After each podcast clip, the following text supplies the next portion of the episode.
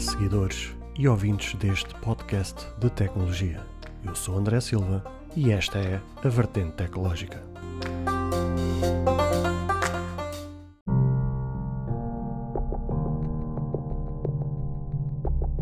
Esta semana, na Vertente Tecnológica, vamos falar com Márcio Ribeiro, um amigo, um companheiro e alguém sempre disponível para ajudar o próximo.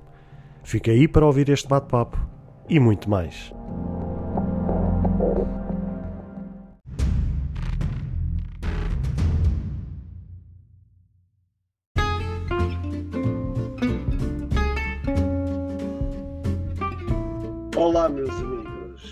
À Vertente Tecnológica, bem-vindos a mais um episódio Conversas barra entrevista. E hoje é uma data especial porque estamos a comemorar 10 episódios, que segundo as plataformas de podcast, 10 episódios é considerado o número em que dá uma certa credibilidade a um podcast, dá um, já é considerado que é um podcast sustentável, em que não está cá para se ir embora, é, já, já, já começa a entrar naquela fase da antiguidade e, e por isso eles consideram que o décimo episódio uh, é, é, que dá essa credibilidade ao podcast e por isso hoje quis comemorar esta data uh, com um convidado, com este segmento de tecnologia e vida com e hoje temos connosco Márcio Ribeiro, uma pessoa que para mim é extremamente especial, é um irmão para mim, uma pessoa que eu conheci no mundo profissional, um, tem sido amigo, tem sido companheiro e, e, justamente por todas estas vertentes é que eu quis trazer uh, por uma primeira entrevista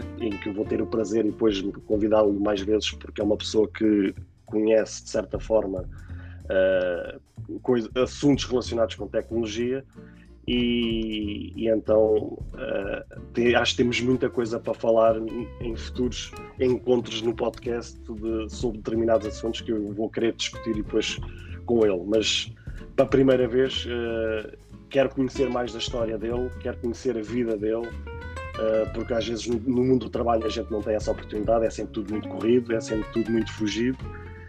Um, e hoje então tenho a oportunidade de estar aqui um tempinho com ele e, e trazê-lo então a este podcast. Por isso temos connosco hoje Márcio Ribeiro. Márcio, como é que tu estás? Olá André, bom dia. Estou bem? sempre bem, como tu me conheces.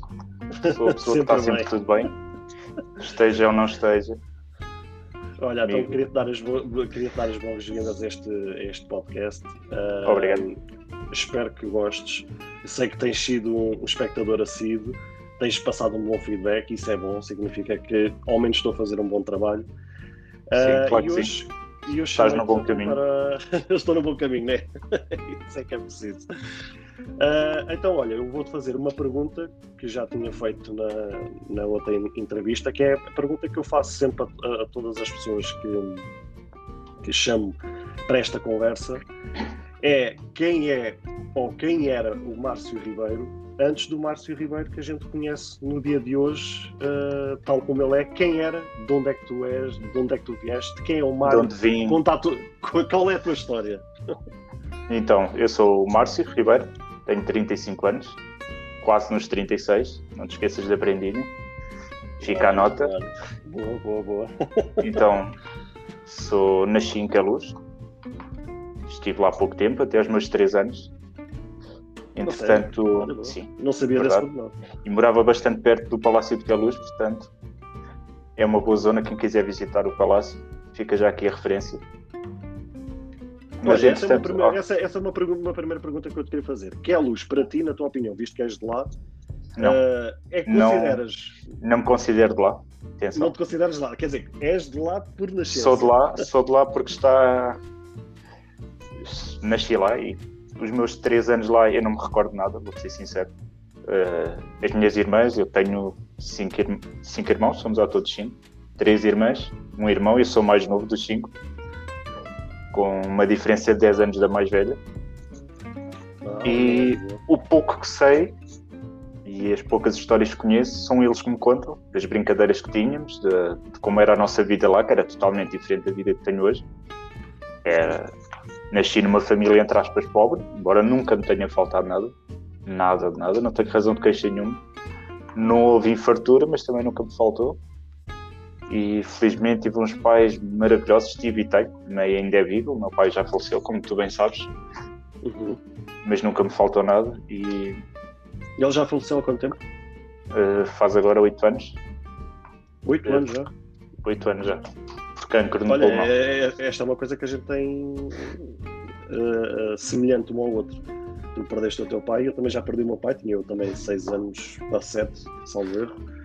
Ah, por isso, pá, tu neste caso foste um privilegiado que te- tens mais lembranças e mais convivência Tenho, com ele. tenho, Eu já tenho, não, eu tenho, já, eu já é mesmo resgado. tenho, felizmente tenho muitas e boas lembranças com ele.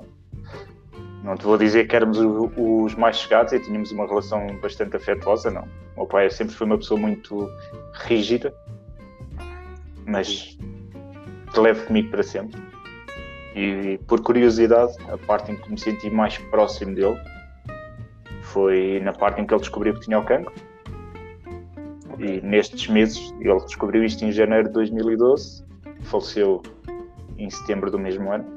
E esses foram os meses que eu senti que houve uma ligação maior de afeto. Mas tu, mas tu achas que, que- que sentiste essa necessidade de ter afeto com ele pela sensação de perda?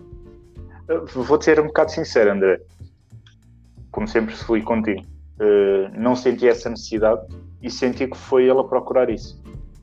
Ah, foi ele próprio Que- procurou isso. O que me despertou um bocadinho mais ainda este sentimento. Mas pronto, passando à frente, não é verdade? Coisas boas, coisas boas. Como Então, mas voltando agora atrás, eh, a pergunta que eu estava a fazer era: consideras luz uma zona considerada chique ou, ou é mais o nome em si?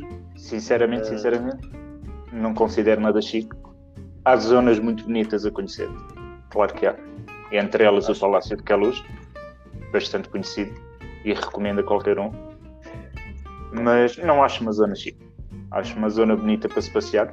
As poucas zonas que tem. Agora mais, que eles já investiram em mais espaços verdes. Aquilo, Mas não- aquilo tem, algu- aquilo tem algumas semelhanças com, com alguns aspectos de Lisboa, não? Eu diria mais zona de Sintra. Vejo se Sintra, calhar um ok. bocadinho que é luz, talvez como meio Martins, mas não tanto, não tão povoado. Ok, ok. Mas como estava a dizer, não me sinto que é luz. Digo a toda a gente que sou da Serra das Minas, que foi onde, onde criei as minhas memórias, onde fui criado. Tive lá, Tiveste a tua juventude, né? onde tive a minha juventude, sim. Onde a minha vida foi passada lá. Inclusive eu saí de lá pela primeira vez aqui para Bicesse Uhum. com embora já tenha estado junto, mas também me juntei na Serra das Minas a primeira vez. Depois é que fomos para uma- outra casa em Bicesse, portanto, isto foi há uns seis ou sete anos atrás, mas sempre me considerei de lá. Hoje, como tu bem sabes, eu moro aqui perto do Cascais Shopping, Ok. mas digo a toda a gente que sou da Serra das Minas não é mesmo. Só muito raramente na brincadeira é que gosto de, de brincar e dizer que sou de Cascais, que sou chico, mas não, de chico não tenho nada, como tu sabes. Considero uma pessoa humilde. Então, neste caso, na Serra das Minas ainda tiveste quanto tempo? Na Serra das Minas posso dizer que tive. eh, já estive em casa da minha mãe para aí até aos 21. Pois. Pois. lá com três, né? Fui para lá com 3, estive lá 18 anos. vá. Embora, quando me juntei pela primeira vez aos 21, também arranjei casa na Serra das Minas. Portanto, ainda estive lá mais um bom tempo. Foram mais 7 ou 8 anos. E pronto, a partir daí já, já saí dali. Não me arrependo de ter saído, porque eu gosto bastante da zona onde estou. Tu conheces, sabes a zona calma sim. que é e a paz que isto, que isto me traz. Também por conta da pessoa que tenho ao meu lado. Ok. Quais são assim, as memórias que mais te marcaram ou que tu tens de lembrança assim que te marcaram na, na Serra das Minas? Eh, é a minha infância, as minhas brincadeiras, a forma como nós miúdos naquela altura brincávamos e saímos de casa de manhã para brincar e só aparecíamos ao fim da tarde. Não tínhamos autorização na, na altura para ficar até muito tarde. Meu pai nunca me deixou ceder muito às 11 horas da noite, isso já era assim num dia bom ao fim de semana. Sim, já isso ia perguntar, com 11 horas naquele tempo já era considerado já era quase assim, uma noitada. Isto já era quase uma noitada. E atenção, Uma era, noitada. sempre, era maioritariamente com os meus vizinhos, que também lá estavam desde a altura em que eu fui para lá. E era tudo muito, muito ali perto, com vizinhos, amigos da escola. E o meu pai tinha que saber onde é que eu ia. Mas foram memórias boas. Memórias que, do que agora eu não vejo acontecer, que era o brincar na lama, o subir às árvores, o jogar a bola o dia inteiro, estar. Lá está, na altura não havia tecnologia, Pois, ainda apanhamos não havia não nada havia. que nos agarrasse um ecrã. Claro, havia os videojogos, sim. Tu ainda apanhaste essa fase da gente ter a o primeiro contacto com a console. Sim, então, venha a Mega Drive. Lembro-me disso. Venha a Mega Drive. Tive, a posso dizer, também apanhei. Eu não tinha, mas apanhei amigos que tinham. E A posso dizer a Mega que Drive foi, acho que não sei se a minha primeira ou a minha, não, a minha segunda. a Mega Drive foi a minha que- primeira. A minha acho que foi uma E havia o- System. Era assim que se Sim, chamava. e havia o Spectrum, como é que se... já não me recordo o nome certo do. É- Essa teve o meu irmão, que era o Spectrum, acho que era Spectrum. Era qualquer coisa laranja. assim. Sim, Uma caixa Mas- laranja que tinha uns comandos com uma roda que virava era, era isso mesmo. Isso era brutal. Posso Era dizer brutal. que foram bons momentos, mas também te dizia que não passávamos um dia inteiro agarrado àquilo como agora hoje em dia as crianças passam agarradas ao computador. Eram umas horinhas e depois íamos jogar a bola, íamos lá para baixo, passear a qualquer lado, dar umas voltas. Era totalmente diferente. Hoje em dia é tudo agarrado ao ecrã. E mal há uma pausa, está tudo agarrado ao telefone. Sabes que, na, na minha opinião, acho que na, na nossa juventude, se calhar pelo facto de a gente ter muito conta- contacto com a rua, criávamos em nós uma, uma sensação de, de imaginação. Ou seja, acho que era despertada em nós muita imaginação ao ponto de sermos criativos nas brincadeiras que, que fazíamos. Eu lembro-me de fazer- de fazermos balizas com mochilas. Com Era o que havia, André. Até com pedrinhas, era tudo o que havia. Era tudo que havia. E sim, Hoje na escola se pedires uma um criança para fazer uma, uma, uma baliza, se calhar fica a olhar para ti eh, o que é que estás a fazer? Muito provavelmente vai buscar o telefone, vai ao Google e vai ao site da Decathlon e vai procurar uma baliza. Já não há aquela imaginação que as brincadeiras antigamente levavam-nos a sonhar. Sim, era isso. lem- Lembro-me do jogo da, gente jogar à apanhada, andar de patins, eu lembro-me de ter patins, eh, andar de bicicleta. Era coisa que eu não tinha muito jeito, confesso. Patins nunca foi muito forte. Eh, mas. Eu, por- eu, por exemplo, no meu caso, não, não andava de patins de quatro em linha. Nunca soube andar de quatro em linha. Mas, eu quatro em linha não, de, daqueles Patins em linha? de- Não, não era em linha. O em linha foi Ah, era os- aquele que eu sabia andar. Era Ok, aquele que era ok. de quatro lateral Sei, que, sei, sei. que os jogadores de hockey patins jogam. Sei. que usam, estás a ver? Eram esses que eu não sabia andar. Nunca soube. Eu lembro-me na escola, na- nas aulas de, de educação física, que a gente tinha em ginásio, numa escola que eu tive ali, ali na Rentela, ahm, lá eles tinham material de, de patins. E eram esses patins que a gente usava lá, não eram os em linha. O em linha, misteriosamente, eu sabia andar. Nos outros, nunca soube andar. Nunca soube andar. Olha, Mas eu. pronto, era uma, uma fase que a gente apanhava outros. esse tipo. Vou-te ser sincero, nem uns nem outros. Nunca tive muito jeito para isso. Experimentei sim, mas eh, não. Antes que me acontecesse algo mais grave, decidi ficar-me pela bicicleta, que tinha jeito. Aí sim, e o skate. E não E a, sei e se. a bicicleta, a, a bicicleta apanhaste as rodinhas? Não, nunca. Nunca. Eu sou, olha, para tu teres noção de como eu sou velho, eu, sou, eu aprendi a andar de bicicleta na IC19. Na IC19 quando ainda estava em obras, ali na zona da Serra das Minas. Eu lembro-me de, na minha infância, ter a IC19 a ser construída, a ser pavimentada, e nós, claro, miúdos, nessa altura e sem tecnologia ao pé, o que é que fazíamos? Brincadeiras ali. Jogar a bola no meio da estrada quando lá estavam os caminhões a, a trabalhar, era diferente, vês? Agora pede um Olha, miúdo. é- é- aí está uma coisa que eu não sabia. Então, antes da IC19, o que é que existia? Naquela zona da estrada. aquilo era tudo monte e mato. Serra das Sério? Minas era toda ela mato e montes. Eu ainda sou capaz. É claro que havia aquelas para, che- para estradinhas. chegar a Sintra, como é que se fazia? Era pela. Era pelas Tipo- estradinhas. de- Por exemplo, eu não tenho que muita. Pela, pela estrada Não. de, Cascais, não? Talvez, eu não tenho muita ideia. Vou-te ser sincero. Mas eu lembro-me disto de ser montes, isto eram montes, André. E lembro-me de começarem a pavimentar a estrada e de fazerem esta longa via para nós andarmos de bicicleta ali e na altura até fazíamos os carrinhos de rolamento. Não sei se te recordas ou se alguma vez carrinhos, fizeste na tua infância. Não, então não fiz, fiz oh, senhora com os meus primos. Então não fiz. Lembro-me tão bem de nós pormos ali uma fila deles e um dia, a minha inocência, pus um dedo por baixo e fui atropelado por mim próprio. Atropelei o meu dedo. Mas sabes porquê? Porque não, não havia uma maneira da gente arranjar um, um travão para esses carrinhos. Pois. Essa era a nossa maior dificuldade. E talvez, se calhar, passaste por isso. E eu lembro-me que a gente, para conseguir se equilibrar o corpo, a gente punha as mãos por debaixo do carrinho. Exatamente, que era para Deve segurar e virar altura. a tábua. Exatamente, pá, já tinha que fazer inclinação para virar. E o que é que calhou nesse dia? O que é que foi? Um dia de atropelado. Mas pronto. A proeza, e conseguiste a proeza de ser atropelado por ti próprio. Exatamente. E vou-te dizer, André, que continuei a brincar e só quando fui para casa é que, pronto, lá fui cuidar do meu dedo. Imagino o estado em que ia estar esse dedo.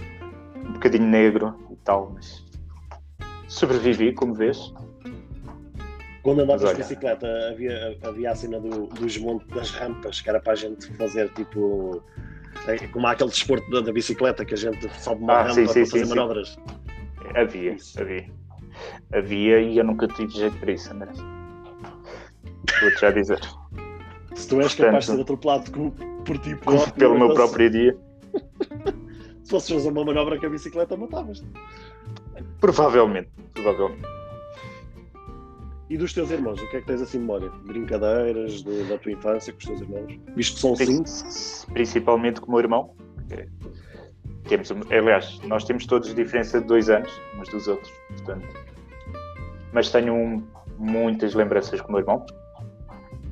Brincávamos juntos, íamos para todo lado juntos. E até em casa lembro-me de virarmos um armário pequenino que tínhamos deitado no chão e na altura eram uns Playmobiles. Uhum. E de fazermos ali com as plantas da minha mãe um género de uma selva enorme e andávamos ali a brincar com aquilo tudo. E era assim que nós nos entretínhamos, dias e dias, sem nos cansarmos entre casa e, e o pouco que íamos à rua. Tivemos uma infância maravilhosa. Da, das, irmã, das, irmãs são quantas? Das mulheres são três irmãs.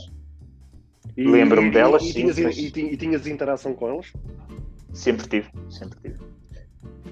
Posso dizer que se calhar hum. tive mais, tenho mais interação agora do que se calhar quando era mais novo, lá está.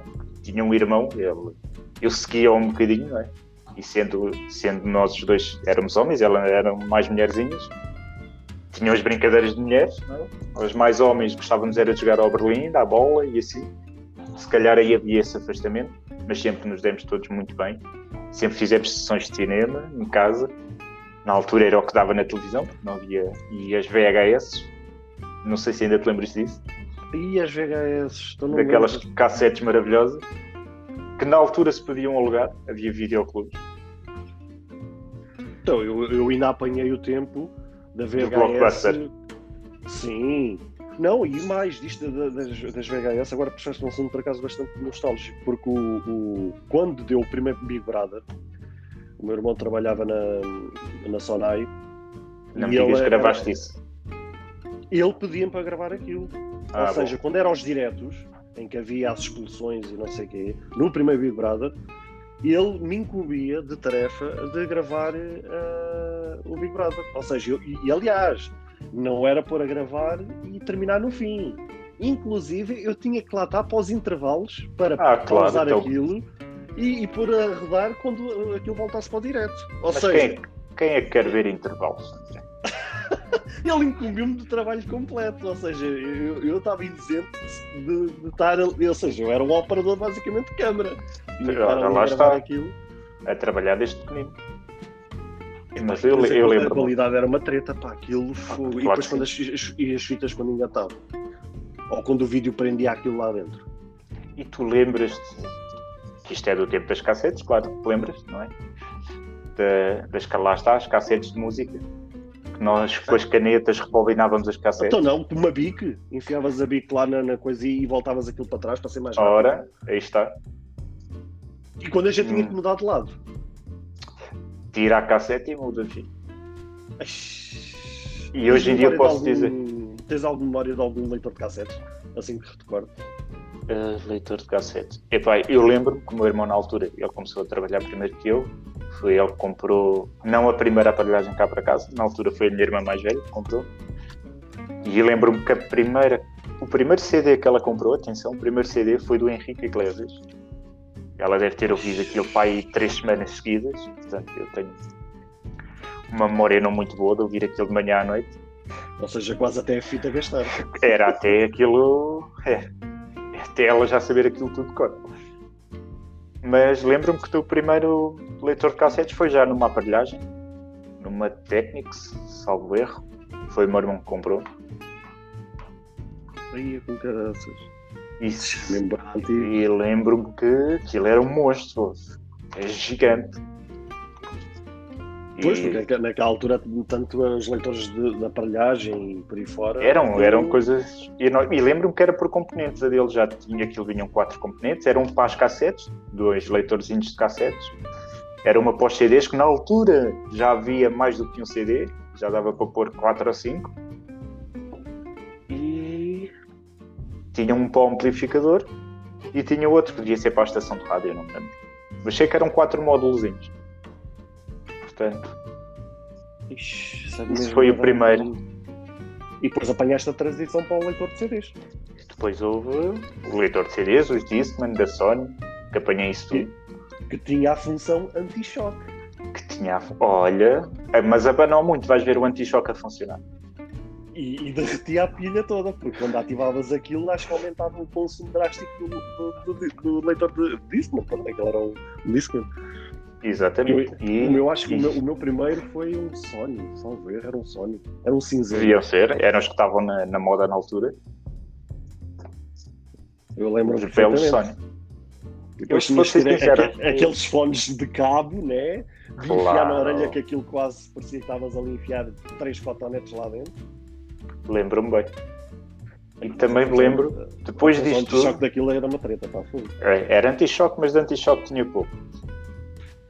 Mas lembro-me depois da transição dos CDs para o MP3, lembras-te? Do MP3, Os primeiros MP3. Com... Do MP3, lembro perfeitamente. Quantos megabytes é que aquilo tinha, que eu já não me recordo. Isto foi na minha altura de escola já. De escola, se calhar quando já estava a sair da escola, já não me recordo. Já bem, não. O MP3 quando veio já foi uns bons anos bem. depois.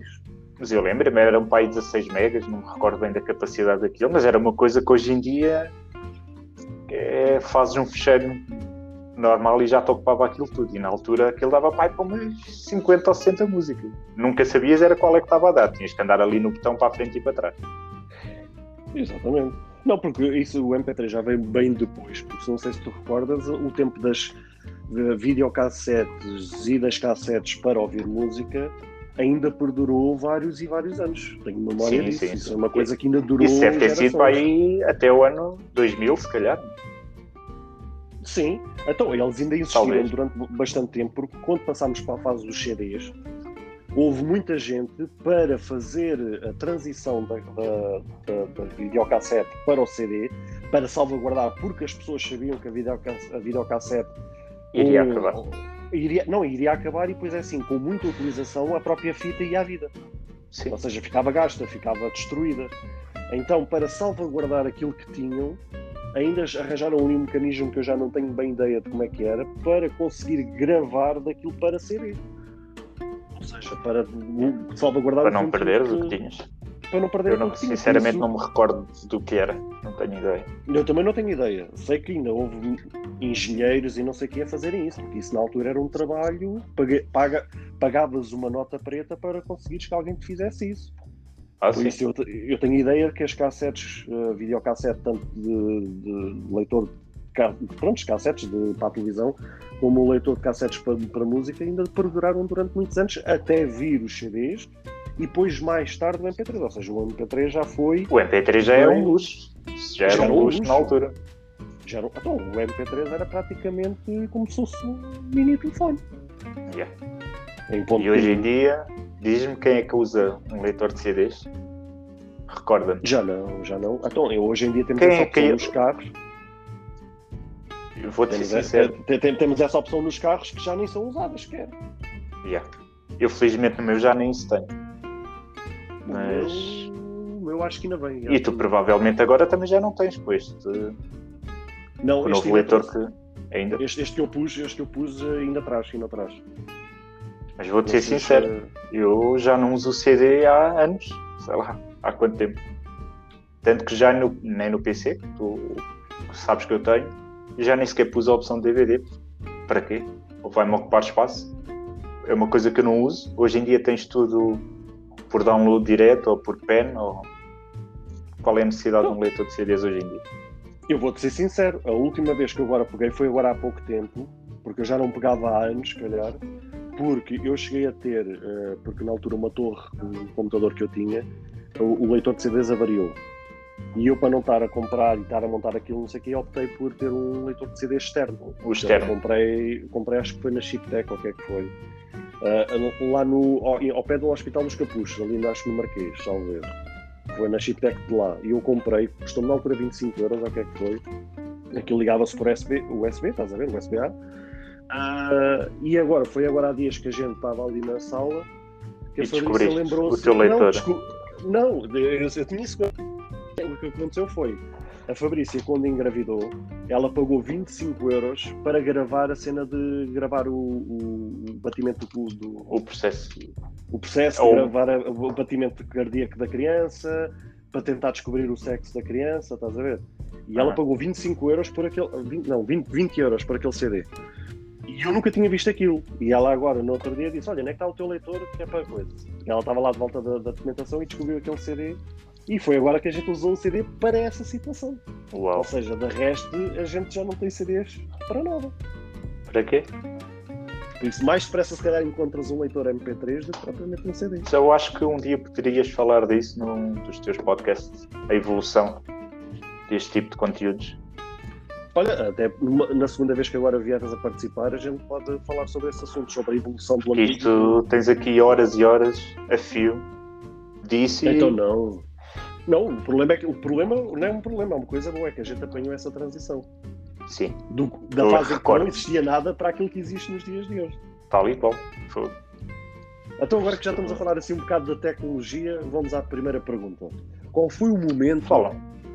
Ou que, em, em que ocasião a tecnologia entrou na tua vida? Ou seja, qual é aquela primeira memória em que a tecnologia entrou na tua vida e tu disseste assim, uau, isto é diferente, eu não, não sei o que é que é isto, Foi mas sei que isto é diferente. Qual foi o Foi- primeiro marco na tua vida? o primeiro marco, foi o meu primeiro computador. Meu não. Eh, do meu irmão. Lá está. Ele sendo mais velho e já trabalhava. E lembro que na altura era um Pentium 3, acho eu, sei lá, já não me recordo bem, do monstro que aquilo era. Sei que era um compacto. Um Acho que já nem, compacto, acho que já nem sequer se vende essa marca. Acho que essa marca mais tarde acho que se fundiu com outra qualquer, não sei se foi Casino. E recordo-me que quando ele trouxe aquilo para casa a primeira vez, aquilo foi uau, o que é isto? Um teclado, um rato, possibilidade de ir à internet. A internet, aquela internet que ainda era ligada ao, ao telefone, Ao telefone que era- há 56 capas. e há, que era da Clix. Lembras da Clix? Vinha um CDzinho. Clix, essa foi a minha primeira internet, a Clix. Pronto, foi a mesma que vinha, que aquilo para ligar era um castigo. Estavas ali horas e horas e não vias nada de jeito, porque na altura também não havia assim grande conteúdo disponível. Estamos a falar há 20 anos atrás, se calhar. Espera aí, aquilo foi aqui, 90 e, 90 e tal? Para aí, se 90, calhar. Eu lembro-me que tive para aí o computador em 2000, se calhar. 2001, talvez, não me recordo bem. Mas não havia quase conteúdo nenhum. Era pouco, pouca coisa aquilo que nós víamos. Mas lembro-me que na altura havia o Mirk, O Mirka. Recordas-te então, do Mirka? Então no Mirka. Dono tu teclas. É olha, o DDTC. Essa era, era, era a mais conhecida. Isso era. Mas recordo muito bem disso. Isso foi o, o marco. Posso dizer que foi onde eu comecei a ganhar o bichinho pela tecnologia. E foi um marco na minha vida. Achas que até os computadores foi aquilo que desportou uma geração para a tecnologia? Eh, Foi aquele gatilho? Para mim, sim. Para mim, sim. Depois, mais tarde, os telefones.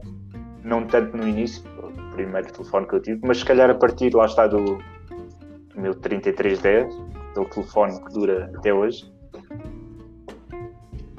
Pá, e a partir daí comecei. Ele era a prova de tudo. Aquilo era, aquilo era um tijolo, aquilo mandavas a cabeça de alguém e essa pessoa morria. E, e depois, mais tarde, quando vieram, agora quando vieram os telefones de ecrã tátil, aí sim. E ainda me despertou mais. E acho que foram e, esses da, e, da, e daquele computador, ainda tens eh, memória das configurações dele? Epá, era o que eu te estava a dizer, era um Pentium 3, para aí, 3, mas já não me recordo sequer de, do resto. Era uma raridade. Um, o meu acho que era um Celeron. um Celeron. Acho que cento, como é que era? 133 MHz. Não, calma, então uh... já era mais rápido. Espera aí, não era para aí 333 ou uma merda assim? Não, eu ainda apanhei o 100 e tal. Estás a brincar? Não, acho não. 133. Eu 133 era... com 32 megas de RAM. Era para aí, os 33, meg... os 32 megas de RAM na altura, isso já era. Oh meu Deus! Tu já, qual foi o sistema operativo que já apanhaste? Foi o Windows 95.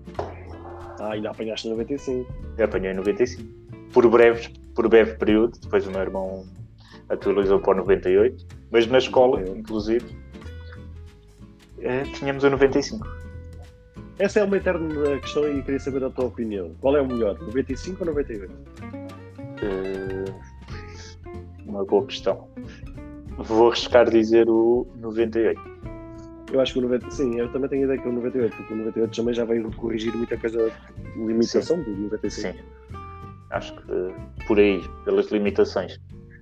E pela fluidez já, já era um bocadinho diferente do 95. E já não era tão. daquela altura monitores que. quase 3 metros, aí, 3, 3, 3 metros de fundo. Sim, só de fundo, porque o ecrã era pequenino.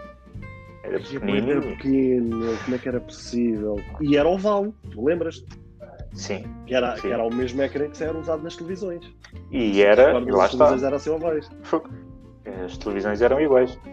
Eu lembro-me da. A, a televisão grande que eu tive na altura tinha uma traseira enorme, aquilo nem sequer cabia no móvel. Eu lembro-me de termos que puxar o móvel para a frente e a parte de trás já ficava um bocadinho a fugir do móvel porque era muita televisão. Aliás, era muita traseira para pouca televisão.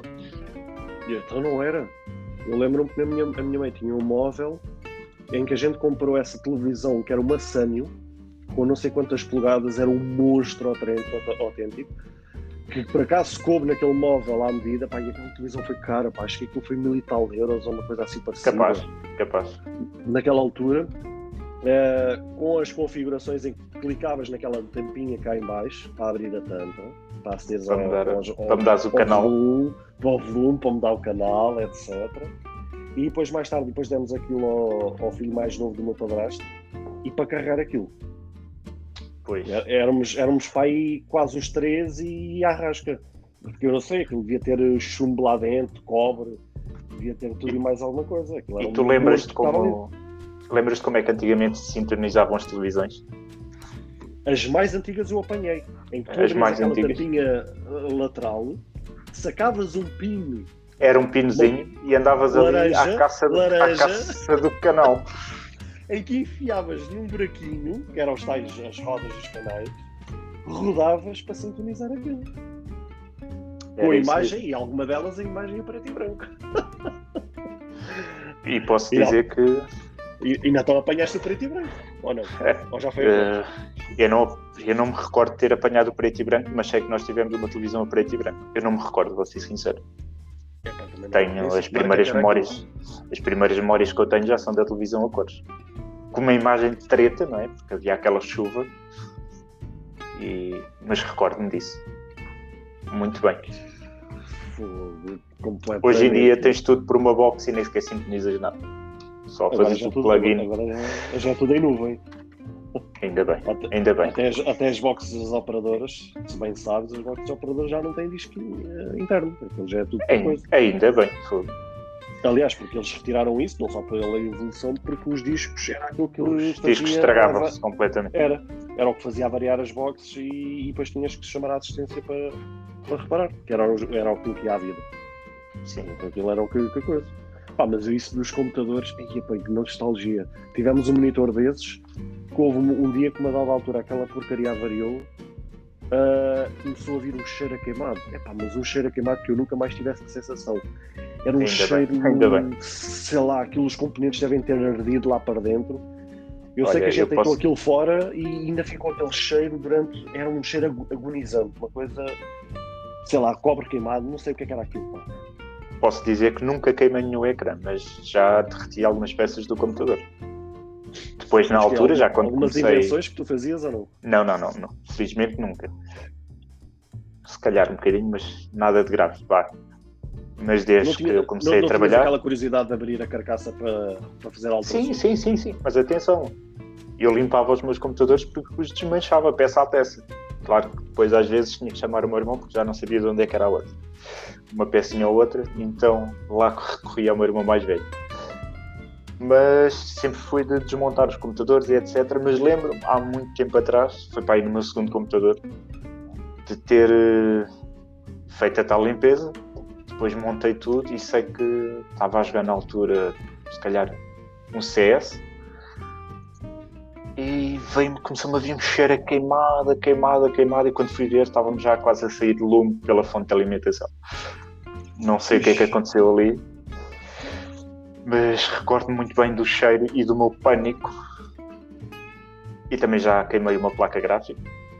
Portanto, Epá, eu, eu lembro-me que as consolas, aquelas antigas, muitas vezes elas queimavam e davam problemas, sabes porquê? Também se tu recordas, eh, até na outra entrevista que eu fiz com a, com a Fabrícia, ela mencionou isso. Muitas vezes a gente usava aqueles adaptadores. sim, os adaptadores quando se estragavam ias à loja dos 300 comprar outros. Não, o problema não era às vezes eles estragarem-se, o problema é que eles eram tão de fraca qualidade e, a- e, a- e o cambalacho que eles faziam ali dentro, com fios de péssima qualidade, com ligações ah, de adaptação, uma coisa qualquer, epá, e depois aquilo mexia com todo o círculo das consolas. Consolas, Era até, é, até explodir. Opa, aquilo, aquilo estava a passar aquela corrente que a gente está salvo erro, acho que em Portugal sempre tivemos a corrente 220. Só no Brasil é que eles têm as duas até hoje, que é a de 127 e a 220. Pá, e a passar uma nós, corrente. Diz. Nós acho que sempre foi a 220. A 60 foi 2. Tenho a impressão que sim. Epá, e agora eu imagino a passar 220 volts. Por aquele transformador. Que era uma adaptação, aquilo foi uma gambiarra que arranjaram ali. É, E, mas e houve muito boa, e houve muito boa consola que avariou à conta de- desse tipo de adaptadores, dessas, dessas gambiarra- gambiarras que faziam. Pois é, é verdade. E tu lembras-te agora, por falar nisto, das lojas dos 300, antes de existirem as lojas dos chineses As drogarias. e as drogarias? Lembrei-me disto agora só porque recordo-me de ter ido comprar. Era, era- era- nessas lojas onde a gente se corria para comprar tudo, então aquilo vendia um pouco de tudo. Sim, lá está. E Agora são os e chineses e que já vendem tudo. É, agora, agora os chineses. Mas naquela altura, os, os donos das drogarias normalmente eram pessoas ali do bairro, que eram os donos daquilo, os proprietários. Sim, que, sim. Que a gente conhecia tu lá, tu cá, estás a ver? Eram pessoas que basicamente a gente se cruzava no dia a dia. Então era fácil a gente se dirigir a uma loja dessas para, para adquirir qualquer produto. Era raro a gente se deslocar lá e que a gente não encontrasse um produto que a gente tivesse à procura. um- Uma ferramenta, uma peça. seja Havia tudo, André. Havia tudo. Não vale a pena. Hoje em dia, E- pronto. E Já tens as compravas em escudo, 300. na altura, E escudo. comprava em escudo, sim. Eu ainda me recordo que o meu primeiro ordenado foi em escudos. O segundo já não, mas o primeiro foi. O meu. Olha, agora é que perguntas bem. Então eu, não, eu comecei a trabalhar em 2004. Não, já foi em euros. Não, eu já comecei a trabalhar em 2001. 2001? Ah, foi, Sim, foi 2000, 2001. começaste a trabalhar. Foi- Eu comecei a trabalhar em dezembro de 2001. Qual foi o teu primeiro trabalho? Eh, Foi num café em Terceira, que era o café do pai do meu cunhado. A sério? Verdade. E, e gostaste da E experiência? lá ou- e gost- gostei da experiência e despertou-me o bichinho. Ainda estive lá uns 4 anos. Aí, Quatro e anos? gostei. 4 anos. Na Pá, altura, eu, eu ainda nem os sincero, 16 tinha. portanto, Ah, pois, então, mesmo assim, então, ainda mais me ajudas. Então, com 16 anos, ah, normalmente uma pessoa quer é brincadeira, quer é se divertir e não sei o quê. E estares com 16 anos, Mas e isto um café, o café, sim. antiga- antigamente só ficava num café quem era o proprietário, porque o café, mesmo até aos dias de hoje, Sim, não É estava algo para que- grandes Então aquilo trabalhas de sol a sol, não, não tens vida praticamente. Sim, mas recordo-me, por acaso, e digo já que foi uma experiência na minha vida que me marcou muito e que me fez ser, se calhar, um bocadinho do trabalhador que sou hoje. Recordo-me porque aprendi bastante e depois, já mais tarde, pai, dois anos depois de ter começado, já ficava as noites sozinho a fechar aquilo e às vezes já ia fazer as manhãs. E posso dizer que ganhei um bocadinho de brilho ali para a minha vida profissional. Tanto que depois saí desse ramo, fui para um armazém e depois mais tarde para a CIA, aqui do Cascais Shopping.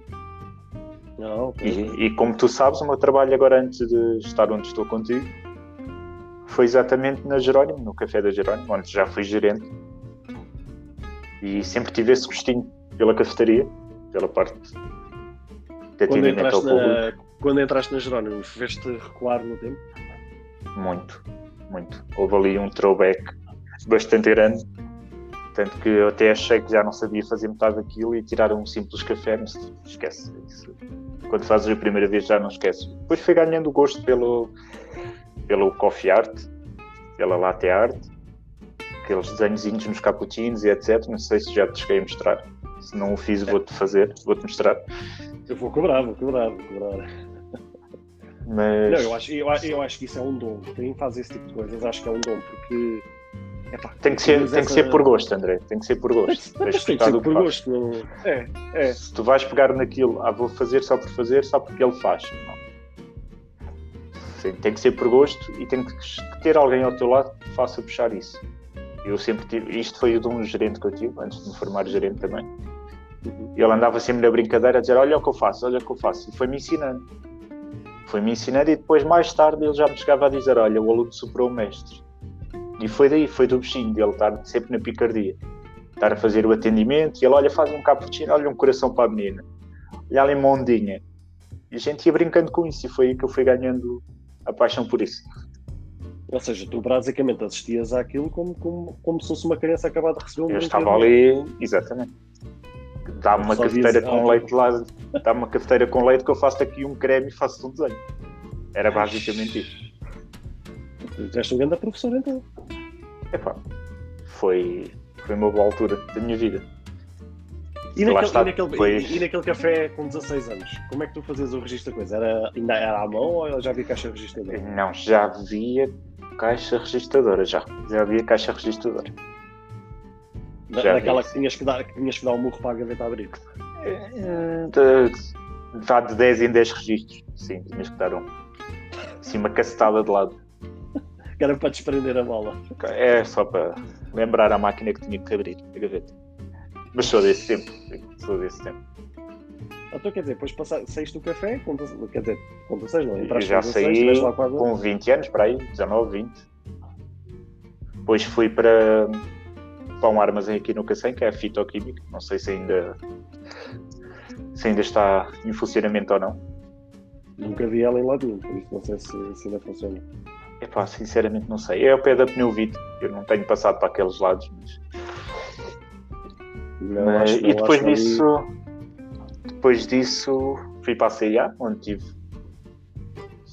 pá, aí sete anos. À vontade. Tinha sete anos na CIA? Sim.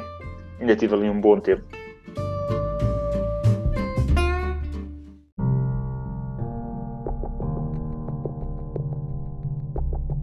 Interrompi esta conversa para vos pedir sinceras desculpas, pois estamos a enfrentar problemas de ligação e comunicação. Qualquer constrangimento que vocês notem, mais uma vez, sinceras desculpas.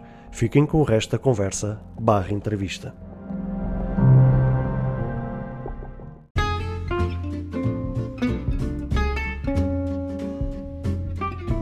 Fazer-te a pergunta então, tu, tu tiveste aqueles trabalhos que basicamente ninguém queria, que era trabalho de café e trabalho de shopping. E trabalho de shopping, sim. Achas Mas, que isso deu assim uma certa bagagem com o contacto ao público?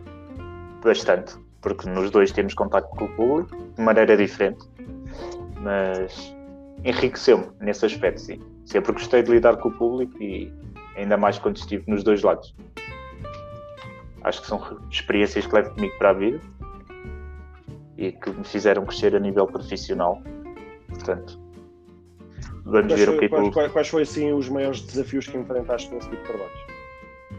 Uh, por exemplo, na Jerónimo, na parte como gerente, foi a parte de lidar com uma equipa de 25 pessoas, os desafios de abrir lojas novas, de manter a produtividade, fazer a loja vingar. E, mas sem dúvida nenhuma, lidar com pessoas é o mais difícil em qualquer trabalho. Porque aí, eu, eu, acaso, eu já tive por acaso alguns trabalhos com atendimento ao público e vou ser sincero, não gostei.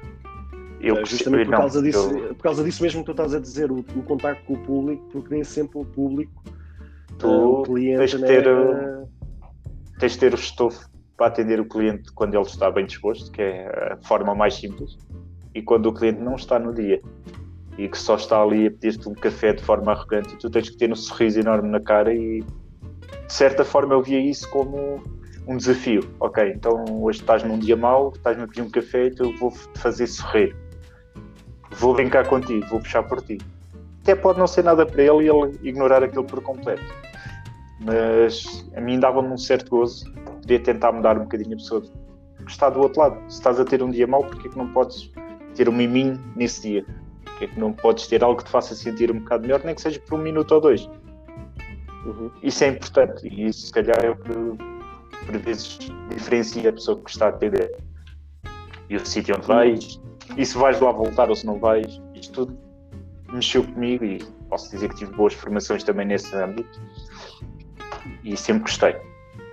Na parte da CIA tínhamos só o atendimento, era, só, era mais responsável por, eh, por mudar as motras, por fazer a arrumação da loja e etc. Havia atendimento, mas não era tanto como, como no café. Mas também gostei. Também gostei. E também levo comigo uma boa experiência de lá. E hoje sou Achas profissional que, o... que tu sabes. Achas que o público, o público não, o cliente português é um cliente demasiado exigente? É um cliente é difícil. É um cliente bastante difícil. É mais fácil atenderes um estrangeiro do que propriamente um, um cliente que seja português. O estrangeiro vai claro. levar aquilo que tu quiseres, o português vai te questionar de tudo. Tudo. Tu achas que é uma questão cultural, então? Também, também. E eu percebo, e eu até gosto que sejamos assim como povo português. Não, não temos que ceder à primeira coisa que nos oferece. Verdade seja dito. Então, é mais, dizer, é mais difícil. Isto é um bico, então... é um pau de dois bicos. Queres vender, mas depois sabes que o, é mais fácil vender a quem vem de fora que não conhece produto nenhum e que não sabe o que pode encontrar na casa ao lado e vai comprar na tua. Não, pois a, gente sabe. Eu, foi o que eu disse, eu também já atendi ao público e, e foi compli complicado porque nem sempre. Não é fácil. O povo português é, não te seja, ajuda a é, vender. É, não, não, não, não, porque primeiro acho que é uma questão cultural. Nós, como funcionários, também não temos a, muitas vezes a melhor abordagem. E depois também, também como cliente, também. Não, nem sempre somos fáceis, queremos tudo para ontem, queremos tudo para o imediato. Sim, e bom e barato, como se costuma dizer, bom e barato, é o que o povo quer. E, acho depois, que há... e, e, depois sofremos um mal terrível que é, uh, é uma questão cultural em, na, nas empresas em Portugal uh, de não, não lidar com, com, os seus funcionários de uma forma familiar, de uma forma próxima, de uma forma em que o funcionário sinta que faça parte de algo, né? Não, acho e que isso acaba por passar para o funcionário, o funcionário acaba por passar para o cliente. Sim, acho que também falta muita formação. Acho que hoje em dia pegas no funcionário, tiras-o para trás no balcão e olha, tens que vender cafés e é isso, e faz e desenrasca e ninguém te vai explicar nada, basicamente. Ou aprendes por ti mesmo e já tens um bocadinho desse tom, ou tens alguém que já está lá a trabalhar que te vai ajudar. Raramente o patrão te vai dar a formação ou te vai conseguir ensinar tudo. Nem sequer vai ter disponibilidade para isso. Vejo por mim, numa empresa grande da Jerónimo Martins, considero que tive boas pessoas ao meu lado, funcionários, fecharam por mim, que me ajudaram naquilo que eu precisei, mas se calhar as FIAs eram difíceis de contactar. Iam lá assim à loja, talvez uma vez por semana, mas para saber dos lucros, não para saber se precisas de alguma coisa ou se tens alguma dúvida ou vou-te ensinar a fazer algo. Não. Acho que formação devia ser coisa primária a fazer-se quando alguém entra num trabalho novo. Formação e um bocado de orientação. Seguir a pessoa. Olha, estás-te a sair bem, olha, precisas de ajustar aqui umas coisinhas, faz isto desta maneira, tenta fazer isto desta, vê como é que preferes, vê como é que dá mais jeito, mas faz bem o teu trabalho. E não, atiram-te para qualquer lado e pronto. Por acaso, isto é uma coisa interessante estar a falar contigo, porque epá, eu também sou da opinião que em Portugal, infelizmente, uh, acho que sofremos muito mal de, primeiro, quem abre um negócio não está preparado para ter um negócio.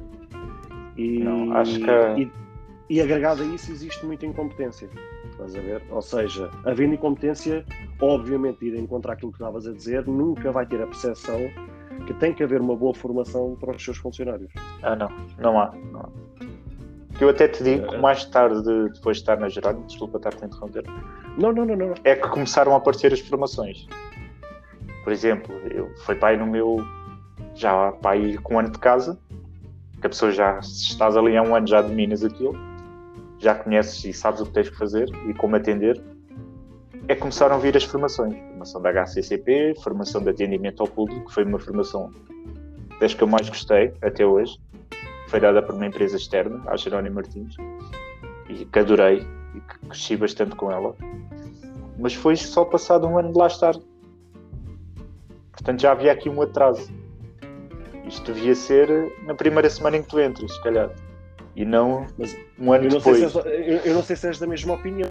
Reparares, todas essas coisas que as empresas faziam e ainda fazem nos dias de hoje, muitas das vezes não é por iniciativa própria, é porque são obrigadas a ter que São fazer. obrigados, são obrigados.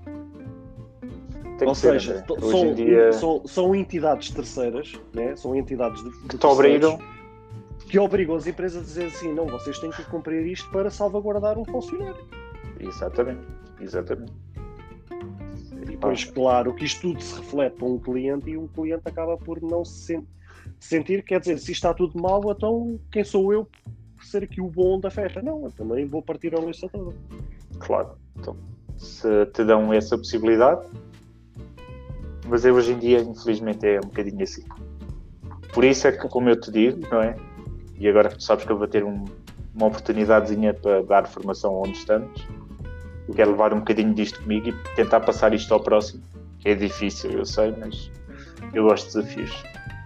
Portanto... Sim, eu acho que é das coisas mais difíceis, se calhar. É conseguires muitas vezes passares uma, uma mensagem, uma ideia a alguém, porque muitas vezes depende do receptor, né? depende de quem é, sim. está e, a neste caso Neste caso, 90% tem que partir do receptor. Então, Mas eu vou conseguir, André. São desafios. São desafios e vai tudo correr bem certamente. Claro que sim. Então quer dizer, o teu primeiro, então a tua primeira memória da tecnologia foi um computador, não é? Foi um, um computador um computador. Então agora, para a, segunda pergunta, para a segunda pergunta é, olhando já aos dias de hoje, neste caso, qual é o peso ou a importância nos dias de hoje, né, no, no Márcio de 35 anos, qual é o peso ou a importância que a tecnologia tem na tua vida nos dias de hoje? Tem um peso brutal, André. Hoje em dia, sem tecnologia, acho que o meu dia a dia ia ser muito difícil. Sabes que estamos dependentes, e, tanto no trabalho como em casa, como no telefone. Num simples telefone onde consegues fazer tudo, criar memórias através de uma fotografia, fazer um vídeo, uma chamada, uma videochamada para quem está longe. Acho que há muito essa importância. E em caso os serviços de televisão, a possibilidade de veres um filme que queres quando queres e não como antigamente que tinhas que sair à rua para ir a um videoclube. Isto se já houvesse disponível. Exatamente, exatamente. Temos as plataformas da Netflix, Disney Plus, que nos entretém. Tudo isto acho que são vantagens da tecnologia nos dias de hoje, tal como nos carros. Um carro com sensores, um carro com câmara de marcha atrás, um leitor de, de áudio em condições. E agora, mais recentemente, um carro andar sozinho? Também, também. Só não me convences para os carros elétricos. Pronto, ficas a saber. É até experimentares um. Pode ser, pode não ser. Depois discutimos isso. Mas Olha, acho que a tecnologia. Acho que a tecnologia hoje em dia está, está presente na vida de qualquer um, não só na minha, mas que depende dela. Posso dizer que depende da tecnologia. Não, e, e ela criou um peso tão grande nas, nas, nossas vidas nos dias de hoje, ao ponto de praticamente conseguires 99% das vezes de tudo o que é no teu dia a dia, conseguires fazer tecnologicamente. Está seja, envolvido, a tecnologia está envolvida de qualquer maneira. Diz-me uma coisa: tu consegues sair de casa sem o telefone? É pá, acho muito difícil. Não consegues. Eu acho que é muito difícil. Não consegues sair assim que deres conta que não o tens, vais ir buscar. Sim, mais depressa, se calhar, deixo uma é... chave em casa do que um telemóvel. É basicamente isso. E é aí então, que eu, eu vejo que estamos dependentes, totalmente dependentes da tecnologia. E sabes, qual é, e sabes qual é o engraçado? É que a gente usa como desculpa ah, não temos de estar contactáveis. Exatamente, mas porquê? Se antigamente não havia telemóveis e eu lembro-me, queres falar com alguém? Ok, liga para casa. Se estiver em casa, atendes e falas. Se não tiver, olha, vais tentando. Ninguém morreu por isso, André. Então apanhaste a fase das cartas. Claro. Ainda troquei algumas cartas, umas cartas valentes. Olha, lá está. Lá Mas está. quem é que hoje em dia manda cartas? Epá, eu acho que, olha, eu acho que só as operadoras para mandar as, as faturas. As contas. As e contas. só assim eu posso dizer que hoje em dia recebes por mail se quiseres. Já ninguém há necessidade de receberes por carta. Mas eu não, se, é. eu, não, eu, não sei se és da mesma opinião, mas tu reparares, há muita boa empresa ainda que manda cartas uh, porque não, não evoluíram no tempo. Sim, sim. A gente diz ah, a eles, sim. olha, não, eu prefiro que mandem isso. Ai não, isto tem que ser por carta e não sei o quê. Ou seja, há muito boa empresa que, que ainda não evoluiu uh, nesse sentido. Que não evoluiu nesse sentido. Acha que o meio ainda tem que ser o antigo. E aqui voltamos outra vez à, à conversa entre os bancos, estamos agora a falar no caso dos bancos, os bancos tradicionais e os bancos digitais tal e qual. E tu sabes que, foste uma, das pessoas que, uma... me levou a mexer no MOI? Por exemplo, é, é, um banco digital. E o quanto aquilo facilita a nossa vida. Tal e qual. Tal e qual. E, e vemos bancos tradicionais uh, que se recusam e acham que indo ao caminho ainda é ter que obrigar um cliente a ter que deslocar-se ao balcão para tratar de seja do determinado for. E, por mim, já podia haver uma evolução para poderes depositar o dinheiro sem teres que ir ao banco se isso existisse, eu já nem sequer ia, a um multibanco, porque hoje em dia fazes tudo no telefone. Tudo. É, gente, eh, eu, quando eu estava a fazer a pergunta há bocado dos 90 e tal por cento, da perspectiva que, olha, já consegues pagar contas uh, sem sair de casa. Já consegues entregar um IRS, que é o que a gente chama aqui em Portugal, a nível fiscal, uh, para fazer um IRS a partir de casa. Já consegues fazer compras de supermercado a partir de casa uh, já consegues marcar uma revisão para o, para o, carro, para fazer manutenção, a partir de casa. E vão-te buscar o carro a casa, não é precisas de te deslocar. Exatamente, exatamente. Portanto, é, por isso, só aí tu vês o quanto é que a tecnologia evoluiu. Mas pronto.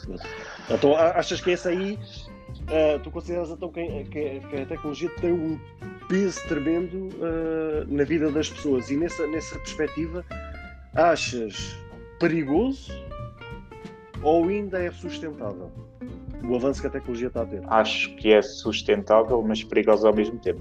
Mais perigoso para os mais novos. Se calhar não se conseguem desligar daí. E hoje em dia as crianças estão agarradas ao telefone, cada vez mais novas. Telefones, tablets. Acho que aí é a parte perigosa. De resto, acho que se for bem medida o tempo de uso, mas lá está, tem que ser bem medido, acho que não acaba por ser perigoso. Isso, isso aí leva-me, por exemplo, à terceira pergunta. Qual é a criação, ou até mesmo a evolução, neste caso já existir, a nível tecnológico que tu gostarias que acontecesse no futuro? Então, uma boa pergunta, André. Então, o que é que eu gostava? Gostava. Tu que, és, tu que és um amante da tecnologia, o que é que tu achas que poderia ser criado ou que já existe, mas que precisa de evolução? Não, eu gostava que deixasse de existir dinheiro físico, por exemplo. Um tema tão bem debatido nos dias de hoje, não é? Deveria acabar o dinheiro físico. Acho que já não há necessidade disso, porque cada vez mais, e ainda agora mais com a pandemia, se veio a perceber a importância se usar uh, cartão, o MBWay, contactless. Para que dinheiro? Para que é que vamos andar com os bolsos cheios de moedas?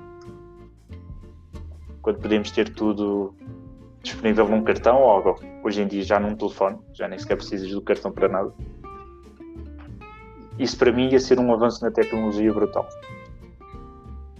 Mas tu também percebes que em Portugal ainda existe muito essa resistência, não só por parte das sim. pessoas, mas como sim, sim, e também dos, dos comerciantes é. e das empresas. E... Mas eu gostava e, que. E, e, tu sabes perfeitamente que, por exemplo, os comerciantes pagam altas taxas por cada transação digital. Sim, sim, sim, sim. Exatamente. E acho que aí. Tu, tu, tu até, até, trabalhaste nesse ramo, sabes perfeitamente, trabalhaste com caixa. Sei, sei, sei. Mas era uma das coisas que eu gostava que evoluísse para ontem. Acho que já não há necessidade de andarmos com dinheiro nos bolsos. E podiam usar a desculpa. Podiam usar a desculpa da pandemia para acabar com isso. E és um é. otimista ou um pessimista nesse sentido? Uh, um otimista. Acreditas que um dia. Acredito que talvez daqui a 10 anos já não exista dinheiro físico. Mas só daqui a 10 anos. Por exemplo, acreditas, por exemplo, uma moeda digital como, por exemplo, o Bitcoin, que é uma coisa que eu por acaso não percebo muito, mas achas que é por aí que fará com que as instituições sejam apartadas de forma a hoje também, para, para amanhã? Também, também. Já há muitas moedas vá, digitais. Acho que pode partir por aí o ponto de mudança se já se faz tanto trading com essas moedas, porque é que não se pode começar a utilizar o euro, o dólar, também como moeda digital e acabar-se de vez com isto? Porque hoje em dia tu já tens acesso ao dinheiro da tua conta através de um cartão ou do telefone e toda a gente tem um cartão ou um telefone. E as pessoas mais idosas já têm um cartãozinho. Portanto, para que dinheiro? Para quê? Exatamente. E agora, para, para finalizar, que já estamos perto do fim, uh, qual é o produto que tu recomendarias a quem nos ouve a nível tecnológico alguém? Produto. Tu achas que é assim? Epá, eu recomendava isto a toda a gente. Então, escolhe. Que assim é difícil. Um produto, eu conheço tantos e tão bons. Vá, escolhe uma categoria e eu dou-te um produto por exemplo, tu, se tens reparado, eu tenho batido muito na tecla nos podcasts que eu tenho lançado, uh, por exemplo, ter um relógio, que a evolução que os relógios têm tido a nível tecnológico. Então, podemos ir já por aí, eu recomendo o Galaxy Watch 3. Watch 3? Yeah. Eles, eles têm duas gamas, né? Tem o Watch e o Active, né? É o Watch, não é o Active. O Active é mais virado para o desporto, que também é um bom telefone, mas eu não conheço tão bem. Mas o Watch 3 sim. E sem dúvida já é um bom telefone. Já é um bom qual é, qual, é, qual, é, qual é a tua opinião, por exemplo, em relação a isso? A evolução oh. que eles têm tido, se tem futuro, se não tem futuro? Tem, tem, tem futuro. Tem futuro e acho que se encontra no caminho certo. E lá está, mais uma vez, podes usar o telefone para fazer os pagamentos e ajudar cada vez mais e ajuda a quebrar o dinheiro físico. Hoje em dia já pagas com o telefone e tu próprio sabes disso. Fazes, fazes isso mas acho que já evoluiu. Já, sim, sim. Acho que evoluiu bastante. E hoje em dia já podes fazer o, o, tra o tracking de, do teu oxigênio, do teu ritmo cardíaco, já consegues medir o teu sono, a qualidade do teu sono. Portanto, estamos no bom caminho nisso e cada vez são mais bonitos, de verdade seja dito. O relógio poderá ser uma mais-valia para nós no futuro. Sim, acho que sim. Acho que estamos no bom caminho. Acho que é por aqui que se pode ver um bocadinho o que aí vem. Se hoje em dia já fazes tudo o que fazes basicamente no telefone, já podes fazer num relógio. E com quanto menos coisas andares nos bolsos, melhor. E um relógio sempre usaste, independentemente de agora serem digitais ou analógicos, é uma coisa que sempre se usa. Que são bonitos, está na moda. E se puderes fazer uma coisa que está na moda, uma coisa que possas usar no dia a dia, melhor ainda. Márcio, olha, muito obrigado pela, pela tua presença neste podcast. O tempo passou corrido. O prazer é meu, verdade. tivemos aqui bons temas de, de, de, nostalgia e de debate ao mesmo tempo. Uh, espero que tu tenhas gostado. Uh, Gostei, é uma experiência diferente. Primeira, tinha... É uma experiência diferente. Uh, havíamos depois de marcar uma segunda vez para, para estares presente para a gente depois falar sobre determinados temas. Claro que sim. Claro que sim. Uh, e para finalizar, uh, não sei se tens uma palavra para deixar a, a quem nos ouve. Uh, a, a, recomendação, por exemplo, sei lá, uma palavra de despedida. Uma palavra só que continuem a apoiar. Tu tens uma pessoa com bastantes conhecimentos a nível tecnológico, além de seres um bom amigo, uma pessoa que vou levar para a vida felizmente tive o prazer de conhecer no trabalho onde estamos, mas que, que te ouçam, que te vão sugerindo novos temas, que te ajudem a levar este podcast para a frente. Que eu acho que está no caminho certo. Já vais no décimo episódio e, como tu disseste, isto é um marco. Quem chega aos 10 já é sinal que veio para ficar. E assim espero. Portanto, força nisso, menino. E tudo a correr bem. Deste lado, sabes que podes contar comigo sempre que quiseres. Quando quiseres debater mais algum assunto, é só marcares. Eu terei todo o gosto. Claro. E assim me despeço. Márcio, foi um prazer. e a gente se vê até à próxima. Outra. Um abração. Um abraço. Vá. Fica bem. Caros, caros ouvintes, ficamos por aqui. Espero que tenham gostado desta entrevista e a gente se vê no próximo eh, episódio.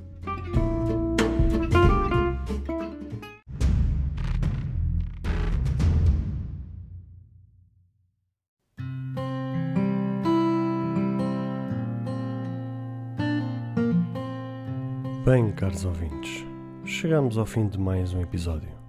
Espero que tenham gostado. Se gostaram deste episódio, passem na iTunes Store e avaliem este podcast. Ou se a vossa plataforma de podcast permitir fazer alguma avaliação, então peço que possam fazê-lo, para que seja recomendado nas pesquisas e chegue a mais pessoas. Se vocês quiserem ser apoiantes deste projeto isento e livre de tendências, basta aceder ao link que está na descrição deste episódio. Caso tenham alguma dúvida ou queiram fazer alguma crítica, seja ela positiva ou negativa, ou até mesmo queiram sugerir algum tema para ser falado no futuro em algum episódio, todos os contactos estarão na descrição de cada episódio, incluindo este. Beijos e abraços e até à próxima semana.